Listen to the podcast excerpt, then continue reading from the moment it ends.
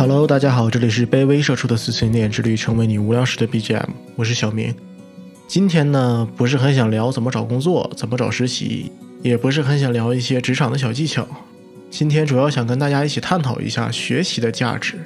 再细节一点，就是我们学习究竟是为了什么？之所以想突然聊到这个话题呢，是因为前段时间听到了不把天聊死做的一期工作后如何保护学习的心情的那一期节目，顺便安利一下，那一期讲的真的很好。唉，我真的是太实诚了，要不然我为啥跟朋友一直玩不好狼人杀和剧本杀呢？真的是有啥说啥，借鉴别人的选题，真的就一点都不遮遮掩掩。唉，不废话了，其实类似的选题在网络上聊的人非常多，无论是知乎公众号还是小红书上，都有非常多的人对此做过一些经验的分享，甚至还有一些公司在新人入职的时候会做一些相关的培训，平时也会有很多公司开设很多的内训课程。隔三差五的就全员推送，用各种奖金啊或者积分奖品啊等等方式去鼓励大家参加。但为什么也有很多人，包括我自己哈，感觉工作之后相比较在学校的那段时光而言，学习变得更加困难，甚至是一种奢求呢？这个问题，说实话，目前来说我对此真的没有一个很明确的答案。还有一个原因是，我也自认为不配给出一个答案，毕竟“学习”这两个字背后所蕴含的含义太过于深厚了。每个人所拥有的经历、所身处的环境，导致对其的理解都不尽相同，也就更谈不上分享什么技巧了。所以呢，今天想跟大家讲几个关于学习这个问题属于我自己的一些故事，也希望能帮到大家。当然，最差也就是听一乐嘛。好嘞，不墨迹了，搬好你的小凳子，我要开始讲故事了。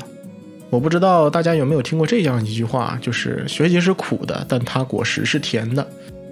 这是我小时候，我记得应该是我刚上学前班的时候，我奶奶经常用这句话来劝我好好学习。按我奶奶的话说，这句话是我奶奶的老师告诉她的。现在呢，她把这句话告诉我，然后呢就会开始讲奶奶当初每天上课的时候都是冬天顶风冒雪，夏天烈日当空，放学后还得帮着家里种庄稼、做家务，有的时候还吃不饱饭，等等等等，就那些尘封的往事。最后呢，因为坚持下来了，然后学习成绩还不错，才有机会总出农村去城里找工作，一步一步才成就了目前的这个家。最后就会教导我，虽然眼下学习的过程很无聊枯燥，但只要你好好学习，未来就一定是美好的。这就是我对于学习的一个最初的印象，就学习是苦的。但你说我真的感受到学习的苦了吗？倒也没有。那时候我真的没有办法去理解这句话的真正含义，也仅仅只是觉得长辈说的话都是对的。我每天必须要认真的写作业，等写完作业才能出门找小伙伴们去玩，才能守着电视看我想看的动画片。我需要考试考到班级的前几名才能去买自己想要的玩具，爸爸也才能让我去亲戚家或者其他的叔叔阿姨家玩电脑。况且。因为经常听爷爷奶奶讲他们那个时代上学的环境，然后为了上学所遭的罪、吃的苦，这些我是真的没有经历过，对此也完全没有概念，也真的想象不出来。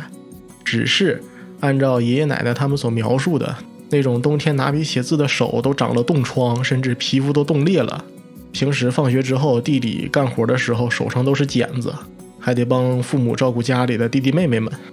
在那个时候的我眼里，相比较这些只存在于长辈的话里面，还有就是新闻电视剧《感动中国》里的这些苦，我所需要忍受的就仅仅只是忍半个小时不出去玩、写作业，然后每天上课认真听讲，不留号卖单，考试认真答题而已。这些就实在算不上苦，但也就是当我面对的苦算不上苦的时候，相对应的。那些我所获得的甜也就没有那么甜了，毕竟这些所谓的甜不过就是每天要播放的动画片儿，还有那些被我已经拆成各种零件的曾经是玩具的那些垃圾，跟能改变自己命运走出农村的那种果实来说更没有可比性了。这就导致我对于学习的认知出现了一种割裂感，就是学习它应该是苦的，但我的经验告诉我它并不苦，学习的果实它应该是甜的。但我回头看到我所得到的那些来说，也不咋甜。长辈说的话应该都是对的，但这一次事情却没有按照他们所说的那样发展。到底是爷爷奶奶他们说错了，还是我自己做错了？这个问题对于当时只有小学的我来说，确确实实是有些超纲了。最终的结果就是学习对于我来说，它变成了一个任务，或者按照现在的话来说，是一种每天都需要完成的工作而已。它既不苦也不甜。对于学习本身来说，我基本没有经历过什么苦难，但同时也没有获得多少快乐。我只是要做一个家长眼里的好孩子，老师、同学眼里的好学生，在每次考试中拿到所谓的好成绩，这样我才能获得我想要的玩具，我才能看电视、玩电脑，我才能有机会去实现一些自己的愿望，想做自己想干的事情，也不用再去听到父母的那些唠叨，也不用受到老师的批评教育。也能不再遭到那些亲戚朋友还有叔叔阿姨的指指点点。总之，只要我学习好，就没有人烦我了。就这样，我从小学到初中，再凭选调生的身份考到重点高中，都是这么走过来的。直到高三的那一年，我的想法开始变了。我不太清楚各位对于高三那一年的印象是什么：繁忙、快乐、努力，还是枯燥、折磨、压抑？反正，如果让我用一个词语来总结我的高三的话，就是轻松。但这里声明一下啊，我并不是在凡尔赛，也不是在吹水，完全没有任何拉仇恨的意思。可的的确确，我再怎么想，感觉高三对于我来说都是最轻松的一年。首先，就东北的高考竞争压力，真的相比较其他的地区来说，属于难度偏低的那一类了。当时我们学校里也有很多高考移民过来的人，但也没有听说过有谁是准备高考移民出去考试的。另外就是高三的生活真的很单调重复，高二就基本上把教材内容快学完了，高三只是一轮又一轮的复习，一轮又一轮的做题刷卷子。除了英语，我也是实在是懒得背单词，也懒得练习听力和阅读，所以成绩没有其他科那么好。像语文、数学，更明显的是理综吧。这些科目在高三的时候，真的已经没有什么可以获取到的新知识了。每天就是承诺的卷子和习题，这些对于之前一直将学习当成工作的我来说，做卷子、写作业，就更多像是一种打发时间的途径。就举个例子吧，当时我的理综还算学得不错，尤其是生物。毕竟，我感觉高考所涉及到的这些生物知识真的很简单，也不怎么复杂，只要把定义还有一些特点、性质记得清楚一些就好。一张生物卷子当时也就差不多十多分钟就做完了，也不用检查就直接交卷。虽然做不到跟电视里的那些学霸一样，次次考试都能满分但基本上也就是因为失误或者脑子短路会扣那么一两分其他的时间就在写其他科目的作业，或者是自己在一旁掰手指头玩。当时呢，我也看到班里有很多人面对高考都很紧张，就会抓住所有的时间去用来学习。课间、午休，甚至是晚上回寝室写完作业之后，还在刷着自己买的那些练习册。我虽然不是很理解哈，但身边的人基本都在学习的时候，我就算去找人聊天儿一起玩，也不是很合适，毕竟打扰到人家了嘛。所以呢，我就自己买了几套生物的那些种高考综合卷，自己无聊的时候就没事刷两套，就一套十分钟嘛，就刷三套也就半个多小时。要是半个多小时之后还是没有人陪我玩的话，我就自己收拾收拾睡觉了，或者该干嘛干嘛。就以至于现在我回过头来再看我高三那段时间的时候，甚至都在怀疑，就当时的我真的是在学习吗？就总觉得课堂还有作业对于我来说，只是在消磨时光而已。就导致我现在回忆高三的那段时光，真正关于上课学习的印象很少很少。那段经历就好像在我生命中消失了一样，就是空白的、触碰不到的。反倒是那些为了让自己换个心情，从而看闲书的那种不务正业的时光，印象更深刻一些。现在想想，把那些时候称作为学习，才更为贴切一点。我记得高三的时候，应该是二零一五年左右，那个时候真的是文青遍地走。就你在学校上从楼上扔板砖，如果拍死十个人的话，十个人都说自己是文艺青年。就连扔板砖的那个人，可能都会说自己朝楼下扔板砖是一种行为艺术。我记得那个时候，学校的书店里面就畅销书目那一栏或者那一桌，就已经是被韩寒、郭敬明、大兵、戚金年、安东尼这些人的作品攻陷了。虽然说直到现在我也没看过他们其中任何人的任何一本书，我也对他们没有任何的偏见，但印象中他们的书籍封面就总是五颜六色的。就你走进书店的时候，就好像走进了一家公园，正对面放着一片大花坛，然后中间用五颜六色的花，然后排列组合成四个大字“招财进宝”，就显得十分喜庆。我记得进门之后，左手边就是一排桌子，上面一摞一摞的就放着各种的练习册、参考书、测试卷，还有字典或者等等等等其他的那些工具书。就再往深一点，靠墙的地方放着一排书架，上面放着各种的小说、散文，还有世界名著。虽然不多，也就是三个满满当当的书架，但那里就是我高中开销最大的地方了。就回想的话，我记得现代文学的那个架子，就你放眼望去，基本上全都是莫言。就丰乳肥臀的那本书的包装，看起来总会比旁边的那些书更旧一点，应该就是经常会被人拿起来翻两页，然后再放回去的那种。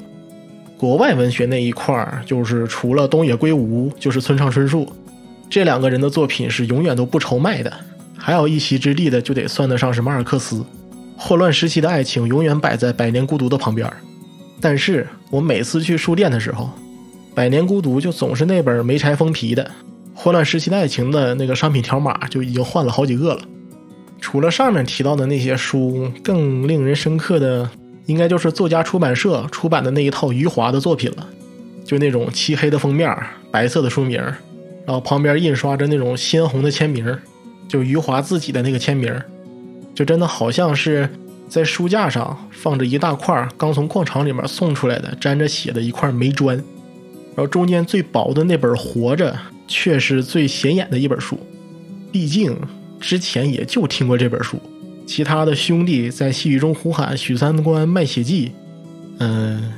的的确确可能是我见识短，之前真的是没有听过。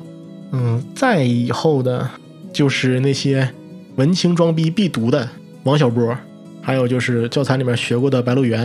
还有就是基本上人尽皆知的三大本《平凡的世界》，等等等等了。剩下的就是一些基本没有人动过的四大名著《史记》《资治通鉴》《论语》《道德经》，就这种的那些古典名著吧。一般包装都很精美，然后放在架子的最顶上，也没有人动过，上面一般都会落着一层灰。然后进门的右手边，首先是一排那个杂志架，然后后面是两个拼在一起的书桌，然后让学生们在那里面看书用。杂志里面卖的最好的，我印象中应该就是《维斯塔看天下》，还有《三联生活周刊》，还有作文素材。其余的就是各种漫画杂志嘛，那种肯定不愁卖。还有就是在班里面一定会有一个男生经常买的男人装，然后这本男人装会被传阅全班。我们学校的书店应该就是这样吧，也不知道大家学校里的书店都是什么样的，也可以在评论区里面讨论一下。就遗憾的是，上述所说的这些书籍和杂志，我看过的其实都很少。余华的书其实我就看过两本，一本是《活着》，还有一本是《许三观卖血记》。曾经也想做个文青，然后去装个逼，但无奈王小波的黄金时代我是真的看不懂。一只特立独行的猪，到最后我也没看完。百年孤独倒是啃下来了，只不过就是在空调开的贼大、颠簸了七个小时的动车上看完的。看完我都快吐了，最终也就记住了一个永远都打不完的小金鱼，淹没一切的大雨，还有就是那两个想忘也忘不掉的名字：奥雷里亚诺和何塞·阿尔卡利奥·布恩迪亚。而我当时喜欢看的书都有一点隔路子，就我高三的时候特别喜欢看王朔的书，就。很难说是为什么，就是感觉书里面的人唠嗑的时候很有意思，最起码我感觉我能看得懂。但相对于学校的应试教育，最大的不同的是，看这些闲书，很多时候你并不能直接的学到什么知识。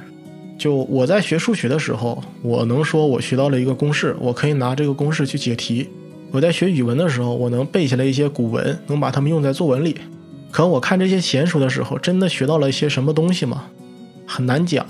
说穿了，我只是读了作者笔下的一个故事而已。就算我读的是杂文，但他们的一些观点对于当时的我来说，虽然很有触动，可毕竟我没有实际面对过这些问题。书中所给出的那些思考方式、推理过程，还有所总结出来的那些观点，我仅仅只是知道了而已，基本是没有办法理解的。我没有能够理解这些观点的基础知识，也就更不可能会明白其中的逻辑。这就导致我看完这些书以后，我好像明白了一些什么，但你让我说，我说不出来；你让我写下来，我也做不到，就是朦朦胧胧的，在脑海里像一团雾一样，一直萦绕在那里，挥散不去，就一直诱惑着我去思考，想去扒开它的真面目。久而久之，我就被这种自己学来的这种不可名状的知识所折磨，就变得越来越焦躁、痛苦、乏力。一边是在学校的学习，让我感觉到自己基本没有什么成长，甚至有些无聊。可所谓的那些闲书，虽然读完了，让我学到了一些东西，但那些知识害我陷入到无尽的思索，被其折磨得痛苦不已。最终，学习不仅没有帮我解决问题，反倒给我带来了更多的问题。这个情况从高三一直持续到我步入大学。起初呢，这个情况其实并没有好转，反倒更为严重了。毕竟就是在大学里，你所要读的书、所接触的人和事情，还有看到的一些现象，跟高中完全不是一个数量级的。就连校园的占地面积、教师的数量，你都不可完全的同日而语。就打个比方，就像你开着泥头车，跟人家骑自行车撞，比谁结实、安全系数高。你就算让人多戴个摩托车头盔，赢了你也不露脸，对吧？可大学相比较高中，最大的区别就是林子大，什么鸟都有。不对，应该说是鸟大了，什么林子都有。就大学的里面，你会遇到有着各种奇妙知识、各种诡异脑回路的人，就真的是人外有人，天外还有来客。来了就当是自己家，该做做，该吃吃，该喝喝，有啥就说啥。渐渐的，我认识的这些能人异士们就越来越多，他们多多少少在某一个方面都有着自己独特的见解，或者说打过很深的基础。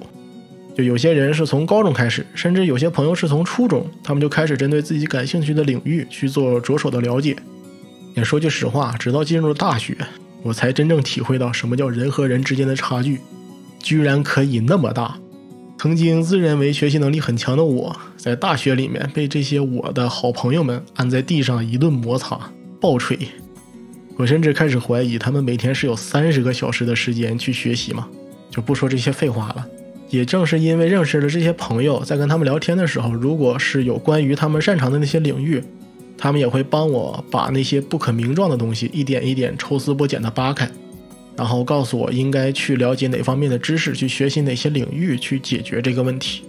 我也逐渐的不再因此受到折磨，从而感到痛苦。但也就像刚才所说，我所学到的那些知识，除掉迷雾后，发现他们其实是另一堆等待我去解决的问题。